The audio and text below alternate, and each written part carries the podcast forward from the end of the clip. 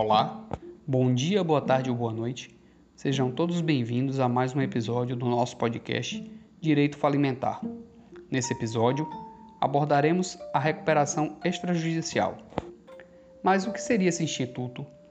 A recuperação extrajudicial é uma ferramenta alternativa e prévia à recuperação judicial, que permite a negociação direta e extrajudicial da devedora com seus credores e cujo acordo pode ser submetido à homologação judicial.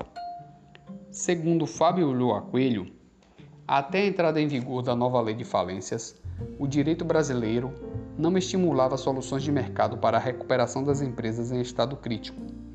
Isto porque sancionava como ato de falência qualquer iniciativa do devedor no sentido de reunir seus credores para uma renegociação global das dívidas. Com a nova lei, muda-se substancialmente o quadro. Ao prever disciplinar o procedimento da recuperação extrajudicial, ela cria as condições para a atuação da lógica no mercado da superação da crise nas empresas em crise.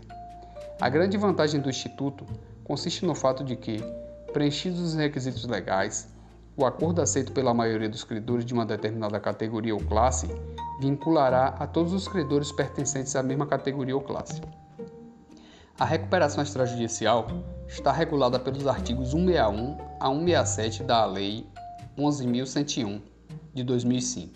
Bom, mas quem tem legitimidade para a recuperação extrajudicial?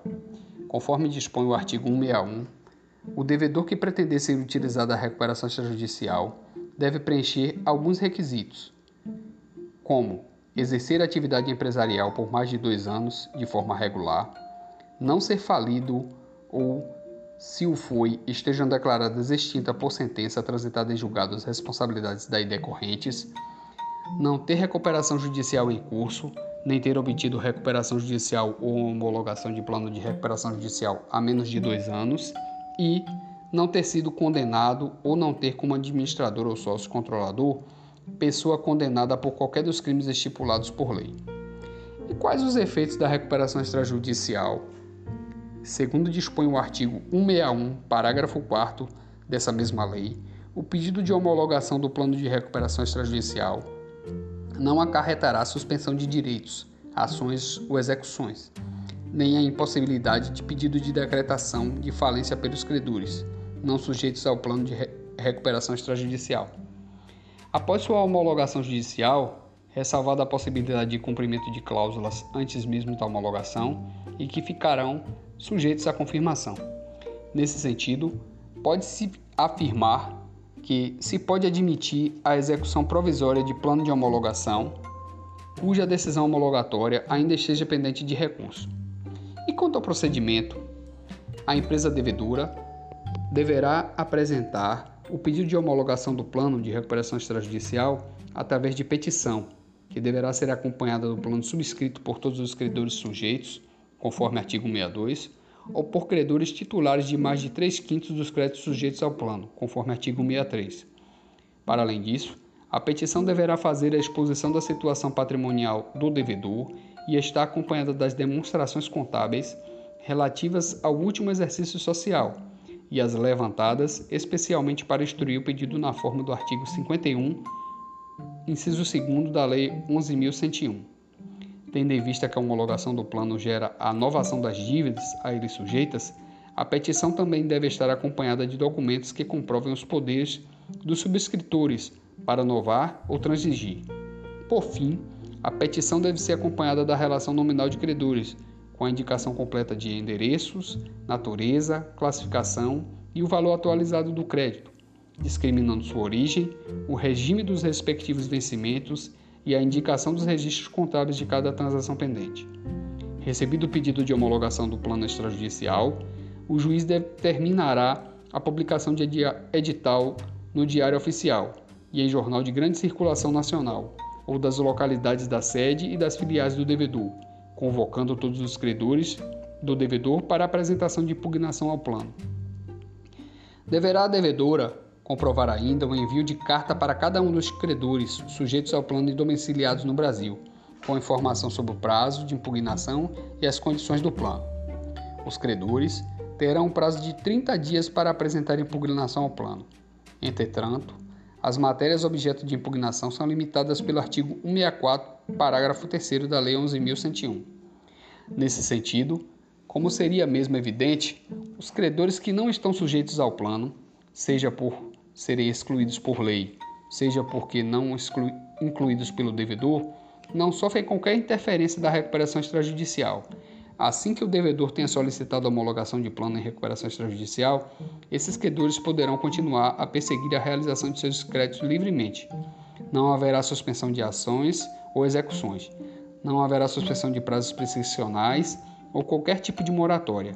Poderão esses credores, inclusive, requerer a falência da devedora em caso de impontualidade injustificada, prática de atos de falência ou execução frustrada. É curioso observar, todavia, que a lei não trata dos efeitos suspensivos aplicáveis aos credores sujeitos ao plano, como fez ao regulamentar os efeitos da recuperação judicial, no artigo 6 da Lei 11.101.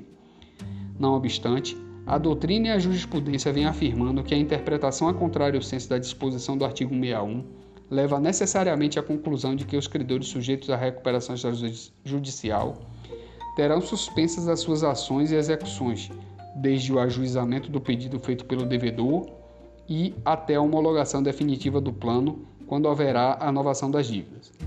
Segundo Manuel Justino Bezerra Filho, contrário senso é, até por uma questão de lógica nos negócios, aqueles credores que estão sujeitos ao plano terão suspensas as suas ações e execuções em andamento, não podendo também requerer a falência do devedor pelos créditos constantes do plano de recuperação extrajudicial. É importante destacar que todos os credores sujeitos à recuperação extrajudicial terão suas ações e execuções individuais suspensas, inclusive os dissidentes. O plano de recuperação extrajudicial aprovado por credores que representem mais de 3 quintos de todos os créditos de cada espécie por ela abrangida deverá ser homologado judicialmente e, a partir de então, se transformará em título executivo judicial nos termos do artigo 161, parágrafo 6 da Lei 11.101. A partir da homologação judicial do plano, seus efeitos já poderão ser operados independentemente do julgamento eventual recurso. Segundo dispõe o artigo 65 da Lei 11.101, o plano de recuperação extrajudicial produz efeitos. O não preenchimento do percentual mínimo de 3 quintos dos créditos, a prática dos atos de falência previsto no artigo 94, inciso 3 da Lei 11.101, ou a prática de fraude contra credores, ou o descumprimento de qualquer outra exigência legal. Nota-se, portanto, que não será objeto de impugnação o mérito do plano. Vale dizer, a discordância do credor com os termos do plano é irrelevante, na medida em que sua homologação pressupõe o um atingimento do quórum legal, vinculado também à minoria dissidente. Poderá haver discussão, todavia, sobre o valor ou natureza do crédito incluído no plano. Isto porque tais questões poderão interferir no cálculo do quórum legal de aprovação. Se for apresentada impugnação, o devedor poderá se manifestar sobre ela no prazo de cinco dias. Na sequência, os autos vão conclusos ao juiz para decisão sobre a impugnação e sobre a homologação judicial do plano. O plano não será homologado se houver prova de simulação de créditos, ou vícios de representação dos credores que subscreverem o plano. Se o plano não for homologado, o processo é extinto sem resolução do mérito e a devedora poderá, cumpridas as formalidades legais, apresentar novo plano de recuperação extrajudicial. O processo de recuperação extrajudicial é sempre julgado por sentença que homologa o plano ou rejeita o plano e extingue o processo sem resolução do mérito. O recurso cabível contra a sentença que homologa ou rejeita o plano será sempre apelação, nos termos do artigo 64, parágrafo 7 da Lei 11.101. É isso, pessoal. Por aqui encerramos este episódio. Aguardem, porque em breve teremos mais informações do direito falimentar. Bom dia, boa tarde ou boa noite.